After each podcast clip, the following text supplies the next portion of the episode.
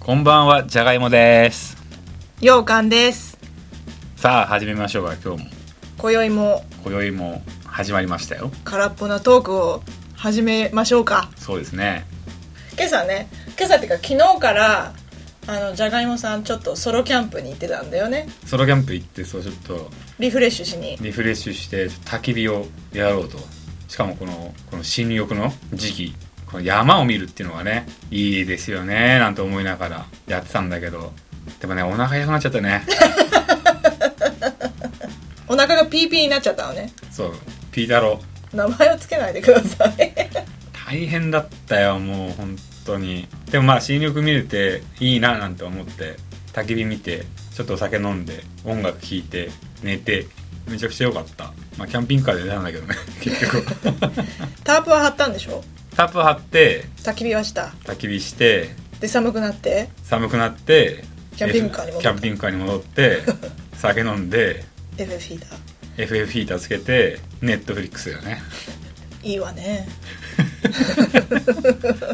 先週の土曜日はじゃがいもくんとようかんとまたもう一人の友達とあの前回も話したアウトドア友達の3人でね青梅丘陵そうで青梅丘陵ハイキングコースっていうなんか戦畑駅だっけそう戦畑駅から青梅駅までの、まあ、約12キロだっけ1 0キロ1 2キロぐらいの、まあ、低山が何個かね続く感じで道なでんもあでれね最初はさハイキングコースって書いてあるけどさやばいよね最初きついね最初すごいきつかった戦畑っていう絶対知らなかったら戦畑って読めないなんか陸軍とか海軍の軍っていう感じに畑畑群畑だそう私も最初群群馬だけなんて呼んでたからまさかの戦畑戦畑ねで戦畑駅からそのハイキングコースに行くまでの道が実は一番辛かったかもしれないああねだからやっぱコンクリートよコンクリートの道をさリュック背負って登山用の靴でさ、歩くの結構辛いね結局そんなもんよねでも最初はいや1 2キロなんて歩けるかななんて思ってたけど意外とできたね約4時間4時間半半ぐぐららいいかまあご飯食べてねご飯とか休憩とかも含めて全部入れて戦畑駅から青梅駅まで入れるとそ,、うねんぐらいだったそんぐらいねだったねいいコースだよあれはそうだねうんトレイルランの人もいっぱいいたねだ、から次の日がなんかソレイルランのなんか大会だか大ら会かなかんかでね走ってる人すごい多かったよねトレーニンすグげえなと思っちゃうあの人たちのトレーニングっぽい人たちいっぱいいたねうんよく走れるよねしかも笑顔で走ってんじゃんなんか爽やかに挨拶してくるもんねやこばっいよちは こっちではももうぜいぜい言ってんのにさこっちはさもうボロ雑巾のようなシャキッとしたもんね「はい!」っつって「こんにちは」みたいなあどうもーっつってねこっちも余裕ですよぐらいの顔をしないとねそういうの見えっていうのかそういうのをねえっ、と見えっていうんだと思います ダッセー我々ダッセーなおいでも楽しかったね楽しかったしやっぱり登った後のインスタントラーメン登った後あ途中で途中で休憩した時ね休憩した時の昼ご飯うんのやっぱねインスタントラーメンやっぱしみるねやっぱしみるよじゃがいもさんはパックの袋ラーメンっていうの袋の黒ラーメンって何カップラーメンじゃないやつなんていうのインスタントラーメンでしょインスタントラーメンは全部インスタントラーメンじゃないのまあ要は袋のやつでしょ袋ラーメ袋ラーメンにしよン わわうかんないじゃあ、まあ、とりあえずそれだったよねそうそうでめちゃくちゃうまかったもうねびっくりメンマとチャーシュー超持ってったもん超迷惑だったでもまあやっぱねしみるよでもメンマとさチャーシューの量がさ一人前じゃないんだもん3人前持ってたからねすごい量持ってきて俺もう食べれないからちょっと2人とも食べてくんないみたいなさでも全部食ってたじゃんそれはさありがたい顔してたよ2人と もまあ友達の方はもうチャーシュー全部食ってたけどね頬張ってたねうんまあ無茶駄漬けにに茶漬けになんかぶっ込んでたよね彼女はね炊いてきたご飯とねそうそうそうお茶漬けの素をかけて食べてたねでも足んなそうな顔してたからさタンパク質がね足りないよねそうだからお裾分けっていうという名目でしょ名目食べれねえからな本当はさ我が家の愛犬ちゃんも連れてこうとかって思ってたけど1 2キロは さまあすが8に、歳だしねそうもう今8歳でで常に山登りをしてきたわけでもない子だからちょっとね、かわいそうかなっていうかわいそうまあ、前の日にねドッグライン行ってしっかり運動させてお留守番してもらったけど彼女もね彼女ってうちの我が家の愛犬なんですが 彼女も待ってるんでうちにはい早く帰らないといけないっていうのでペースをちょっと早かったかもしれない、まあペットカメラつけてるからねそう一応ねちょくちょく確認はしてたよねじゃあちょくちょくじゃねえよすごいよあさんアプリ入っ30てんのはねじゃがいもさんだからねもう30回ぐらいはちょろちょろ見てたからね でもずっと寝てたでしょずっとねしてたお利口さんお利口さんだからねそううちのね子は可愛いんですよ飼ってる人はわかると思うけど自分家の子が一番可愛いんだけどさそういうことでございますなそうなんです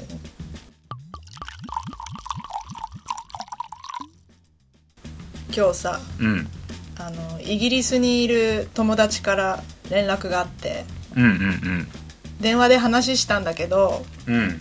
なんか前からちらほら、まあ、LINE とかで相談には乗ってたんだけど、うんあのまあ、彼女も仮にイギリスにいる友人の名前を A 子にしましょう英子ちゃん A 子ちゃんうんえー、と A 子ちゃんの現地の友人の関係で、まあ、悩んでると言った方がいいのかな、うんうんまあ、共通の彼女の共通の男友達と女友達がいてうんどっちにも奥さん旦那さんがいるのねで子供もいてうんうんで、まあ、A 子ちゃんも旦那さんいるし子供いるしみんな家族ぐるみでつるんでた仲だったらしいんだけどうんうんどうもその男友達とその女友達ができちゃってたらしいのよだから要は不倫よねまあ不倫ねまあ、あ不る倫問題ねあるあるっちゃあるあるなんだろうけど、まあ、結局 A 子ちゃんはどっちとも仲がいいから、うんまあ、板挟みよねもともと旦那さんも仲いいしみんなと、うんまあ、2人で今度なんか話を聞きに行くらしいんだけどその男友達の方にねうん女友達の方からはなんかいろいろ全部聞いたとうんうんで今まで黙っててごめんみたいな感じらしいんだけど女友達夫婦はえーともともと7年前から別居をしていてうんうんで男とももともと男友達だった人とは5年前から付き合い始めたとうん一応まあ内緒で、でうん彼女曰くその男友達夫婦も要は家庭内別居の状態だから自分と同じようなシチュエーションだっていうことで口説かれたらしいのよ、口説かれたのか意気投合したのかわかんないけどねそこは知らないでそもういもうう別れたんでしょ別れたそその別れた理由もその男友達の人が別の女の人と1年前ぐらいに浮気をしてたことが分かったらしなるほどいでそもそも5年前から付き合ってたその時にはもう別居してた旦那さんにはもう伝えてたんだってこの人が新しいボーイフレンドってだから公認だったらしいのよあ旦那さんにそなるほどうでも実はそそういうことじゃなかったみたいででもそれってさ言ったもん勝ちだよねまあねそうでもそもそもだって友達っていうかみんななんか仲間だったんでしょでその中でそういう関係になっててってで友達にも打ち明けなくてで別れたってなったら実はこうだったのっていうふうにその女性の方が言ってた「I'm so かわいそう」ってやつでしょまあそうねだからほら英子ちゃんからしたらさその女友達をおそらくまあ擁護したくなる気持ちもあると思うからうんバイアスがかかってるとは思うのうんで私はさまた聞きの人だからまあね判断しにくいよね状況も知らないし、まあ、まあただ相談を受けたってだまあけまだあから、ねまあ相談っていうか話を聞くだけだよねまあそうだねそうそうそう、まあ向こうは飲んでたからちょっと聞いとくれよっていうさでもまあうまくいかなかったってことでしょその不倫でもそうそうそうそうそう、うん結局うまくいかなくて別れたっていうことなんだけどねまあ結論それで実は付き合ってたんですっていうことを話してたっていう話でしょそうそれでもともとその男友達っていうのが英子ちゃんの旦那さんの友達だから英子ちゃんの旦那さんもショックだったらしくてそういうことをしてたっていうのがうんうんだから友達同士でそういうことになっちゃうと英子ちゃんとその男友達と2人っきりで会ってもらうのとかがすごい嫌だっていう風な話になっちゃったみたいまあそうだろうね勘ぐっちゃうよねそうなっちゃうよねもしかしたら自分の奥さんにも手出そうとするんじゃないかみたい届くなんじゃないかとかねそうそうそう気持ちはわかるよねそういうこと、まあねそういう過去がある人だったらさいやー大変ですねその英子ちゃん電話でさもう向こうは夜中だったから出来上がってたけど酒飲んでしょうがないよねもう酒飲んでなきゃやってらんないこんなのみたいな言ってたけどうんなんでこんななんか昼ドラの泥沼のようなことをやるんだろうみんななんつって言ってたけどさうん、だからインボーブしない方がいいんじゃないそれってそう本当はだから関わらないのが一番いいとは思うんだけどうんやっぱ正義感が強い子なのかなわかまらなあい、エコちゃんはたまあそっちタイプだよねそうねだからまあ昔の私だったら多分同じようになんとかしなきゃぐらいに思っちゃってたかもしれないけどうんもうねこの年になってくると関わらないのが一番いいんじゃないって思っちゃまあ関わんないのがいいんじゃないだって別に英子ちゃんが不倫してるわけじゃないじゃんうそうなのよだ俺もねほらあの英子ちゃんも旦那さんも仲いいからさわかるけどまあ正義感強いタイプっていうのはわかるけどさそうそうだまあ2人で話してたのはそこまでして浮気したことで得られるものってなんだろう何なんだろうね何もないんじゃない不幸せだからあ自分の人生がってことそうな何かでその埋め合わせをして自分が幸せなんだっていうふうに作りたいっていう感じなのかわかんないそこはでもねなんで知り合い同士でそんな泥沼なことをって思っちゃうよねうんただ、まあ、一番あ現地でイギリスで仲がいい友達だっていうふうに言ってたからまあどうにかしてあげたい部分はあるのかもしれないけど他人がやってあげられることって限界があるじゃないでも結局さほら、まあ恋は盲目でさ結局走りああの走っちゃってる人たち突っ走っちゃって突っ走ってる人たちっていうのは結局多分周りを見ないでで周りを騙してたわけだからそうねみん嘘ついてたわけだからそうみんなにだ黙ってたわけだしねそうそうそうで別れた後に「実は」って言ったってさそれだってさちょっともうインボーブする必要ってないんじゃないのっていう答えだと俺は思うけどね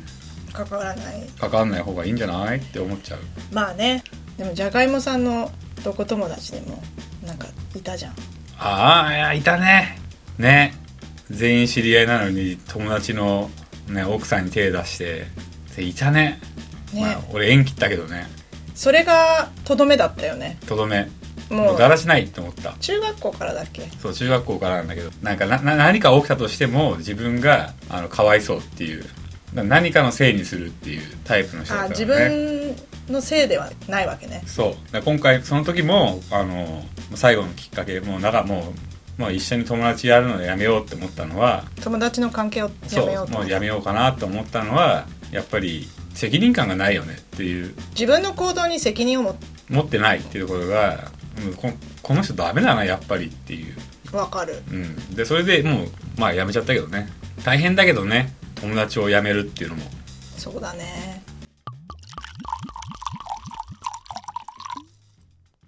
私もそうね友達子供の時ってさ友達になるのって結構何も考えないで友達になるじゃんまあでも大きくなってくるとさでもそう生き年ると世界が違くなってきたりとかするからそう友友おなんだ環境とかね大人になってくるとなんかあ価値観がこの人とは合わないかもとか全然考え方が変わってきちゃうとかうんなんかいろんな理由で疎遠になっちゃうことってあるよねそうそうそう友人っていうものは面倒くさいなと思って何を言いたいかっていうと私個人はねうん親友っていう単語がずっと呪いだったの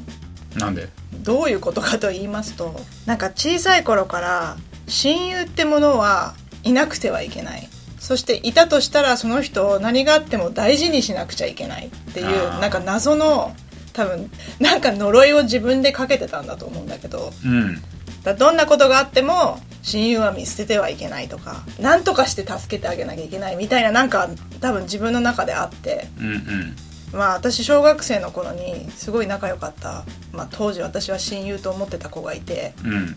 まあちょっといろいろ大変な子だったのうんで私は私なりに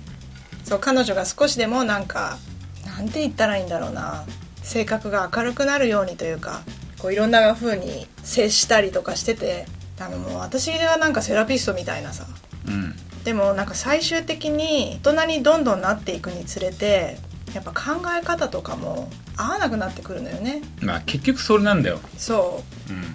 やっぱ生きる世界がやっぱかやっぱり変わるってまあ仕事だったりとかう仕事も分野あだるったりしとかするしそうまあ趣味だったりとかまあいろんないろんな要素でやっぱりほら知識が入ってくるじゃん大人になるにつれてそうでそれであもう私このことはやっていけないって突然悟って、うんもう無理みたいなうんなんか今まで溜まってきたものが爆発しちゃってうんまあ縁を切ったんだけどうんうんもう私もなんかあベストフレンドが必要っていうふうには思わなくなった今はねうん大切な友人っていうものはいっぱいいるいっぱいっていうか何人かいるけどもうそれでいいなと思ってまあそれがいいんじゃないそれでいいっうんていうふうにだと思思ううよようになりまあま羊した、羹ねなかなかたくさんね友人多いけどそうでもない俺はフォーフィンガーズって呼んでるけどそのフォーフィンガーズっていうのはまあ人種は全部違うし、まあ、いろんな国に住んでてでまあもお互いに、ろんなとこでね合ってる、うん、でもお互いに何年も会ってなくてもお互いにいつも気にしし合ってるっていうなんか関係性の人たち、まあ家族みたいなもんだよねうん、だからそれがなんか本来親友って呼べればいいんだけど僕は勝手に「フォーフィンガーズ」ってなんか名付けてるけど なんか、ね、謎のねバンド名みたいだよね でもいいんじゃないかなって思うよなんかどっかでね昔ねあの覚えてないんだけどなんか聞いたことがあってあこれいいなって思った言葉があって友達とあの本は一緒だっていうふうに聞いたことがあるんだよねどういうことだ友達と本は一緒だからたくんさん例えばあの友人がいたりとか友達だとかねそういうのがたくさんいるからっつってバーってこうお前私には100人友達がいるんだよ私にはすごい知り合いがいるんだっつってやるよりかね本当に心が通じ合ってる友人を大事にしたりとかっていうどっちがいいのかっつってでそれを本に例えると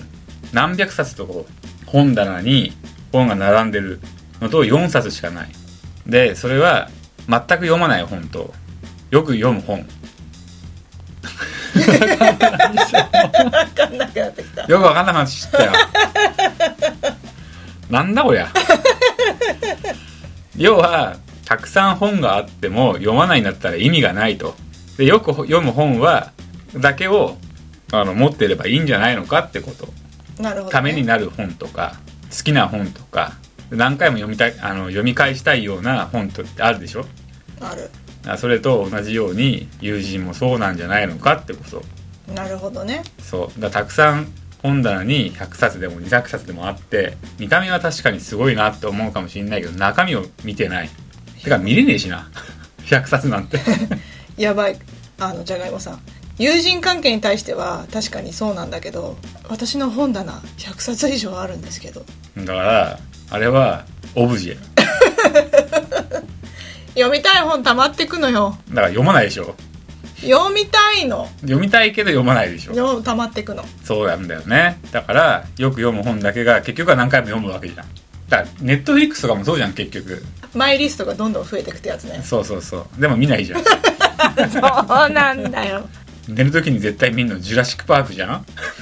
とかドラえもんとかでしょ「ドラえもん」か「ジュラシック・パーク」かアダムスファミリーアダマスファミリーか、バックトゥーザフューチャー。